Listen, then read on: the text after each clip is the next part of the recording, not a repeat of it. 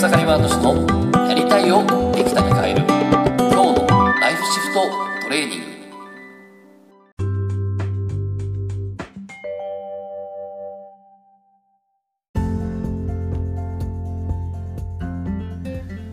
おかげさまで草刈ワード氏です。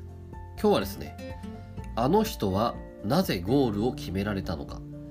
ていう話をねしたいなと思います。で、えー、まあこれもですね、えー、目標を達成する人と達成できない人、まあ、これをねちょっと解説していきたいんですけど昨日ですね、えー、久しぶりに1ヶ月ぶりぐらいですかね、えー、フットサルミニサッカーですね、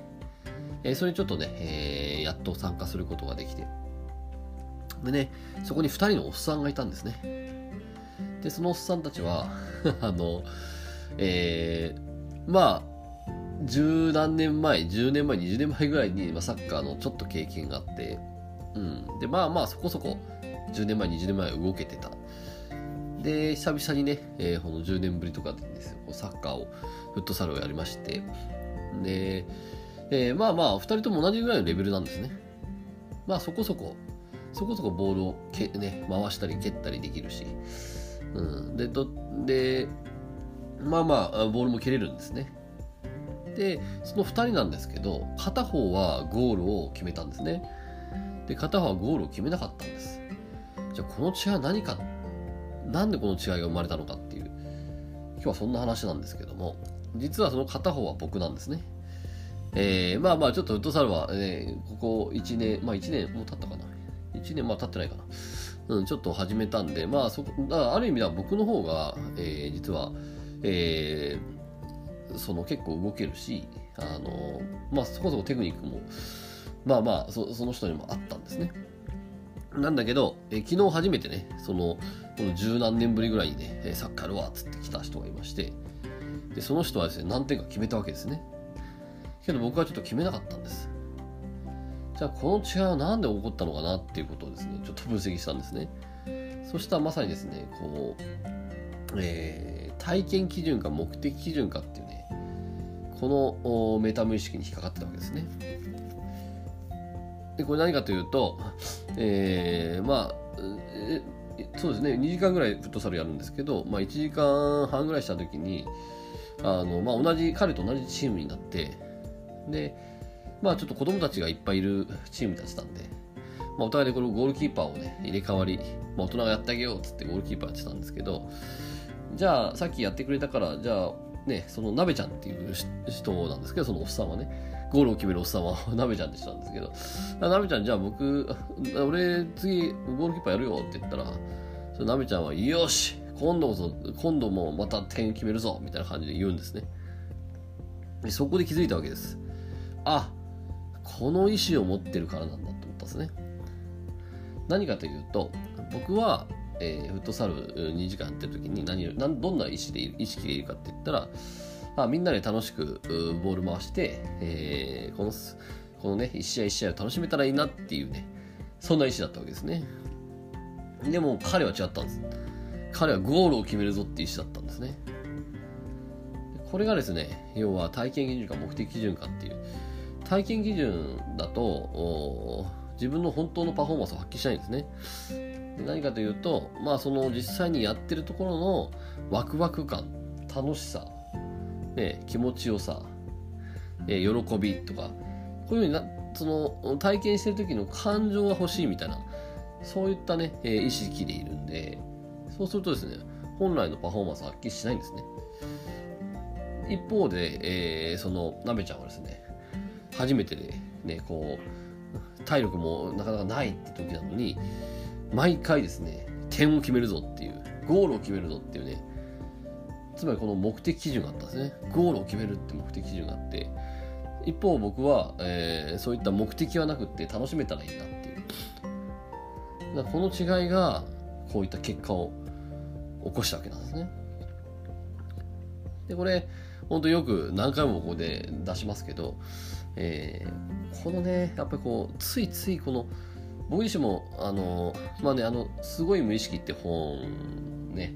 あの、僕の今の師匠の橋貝先生が出してますけど、そこでまあ14個のメタ無意識のチェックっていうのがあるんでね、これ本当に素晴らしいんでぜひ読んで、えー、見てもらえたら、えー、きっと人生変わると思うんですけど、ね、あんなの無料で出しちゃっていいのみたいなね そんぐらいのレベルのものを出し出されてるんですけどまあそこでね、まあ、僕もある程度メタ無意識はあんまし引っかかんないんですけどやっぱり何点か引っかかってるんですね。何かで引っかかってる何かって言ったら、まあ、その病気になりやすい、まあ、いわゆるあの ねその思考を現実化する無無意識になってないってところが何点かあってでその一つはやっぱりこう目的思考っていうね何のためにやるのかってこの目的がついつい体験基準って言ってですねこうあ今は楽しいねこれやれたらいいなみたいなそういう体験基準になってしまうところがえー、その癖がありまして、まさに昨日のサッカーでそれが出たわけですね。で、えー、何回も言うようにですね、えー、この、あの浅田真央選手っていうね、えー、スケートのフィギュアのスケートの人がいますけども、えー、彼女がソチオリンピックで、えー、真央ちゃん、今日、今回のソチオリンピックはどうしたいですか？って言われたときに、えー、真央ちゃんはこう答えたわけですね。あの、私の、私の演技をしたいんですって。で、これを聞いた橋貝先生はですね、あ、この浅田真央負ける気だと。ここで分かったわけです。何かというと、えー、体験基準なわけですね。自分の演技をするって、これ演技中の自分をイメージしてますよね。演技の後の自分をイメージしてないんです。演技中の今をイメージして、結果としてショートプログラムが16位、17位。で、えー、その後挽回したけども、えー、6位か7位ぐらいで終わったっていうね。でもそこから1、2ヶ月後だったでしたかね、その世界選手権があって、そこで彼女は1位を取るわけです。たった数ヶ月で。この違い。で、それは何かというと、その世界選手権の時に、まおちゃん、今回はね、どうしたいですかって言った時に、えー、まおちゃんは、やりきったという自分で終わりたいですって言ったんですね。やりきったという自分で終わりたい。で、これってもう目的基準じゃないですか。もうやりきったやり終えた先をイメージしてるんでねまあ本当これだけでこれだけパフォーマンスが変わるっていうね一つの事例だと思うんですけども昨日サッカーもそうなんですけどなのでこうステージシフトこれはねやっていく上でとっても大事なこの目的思考だと思うんですねまあ目的思考になるそうした時に、えっ、と自分自身は今、え何か、えー、ね、こう仕事やビジネスやもしくはね、本当自分の人生の生活とかをね、変えていこうと、そう思っているあなたはですね、えー、今、どんな意識でいますかと。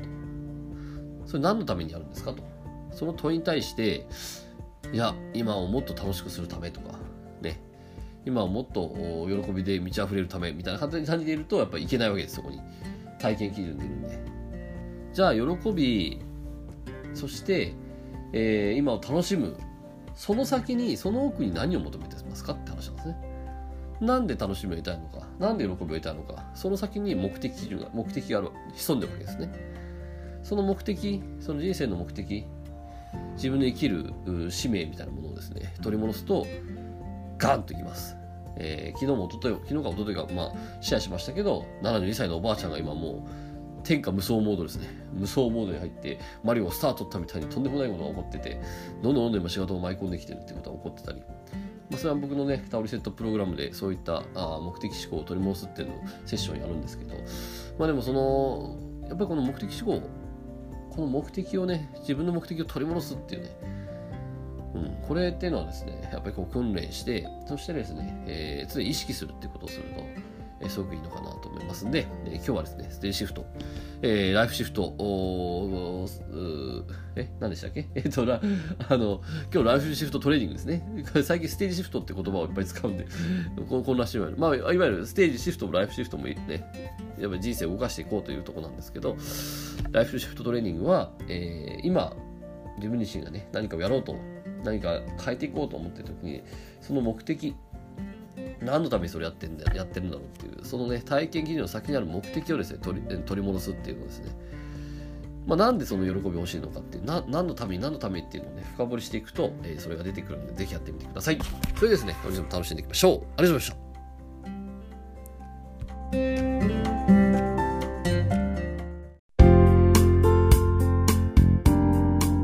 本日の番組はいかがでしたか？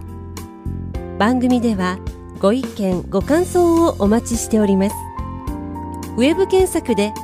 ひらがなで草刈正俊スペースポッドキャストと検索。一番上に出てくる草刈正俊ポッドキャストページにアクセス。その中にあるご意見ご感想フォームよりお送りください。それでは次回もどうぞお楽しみに。ありがとうございました。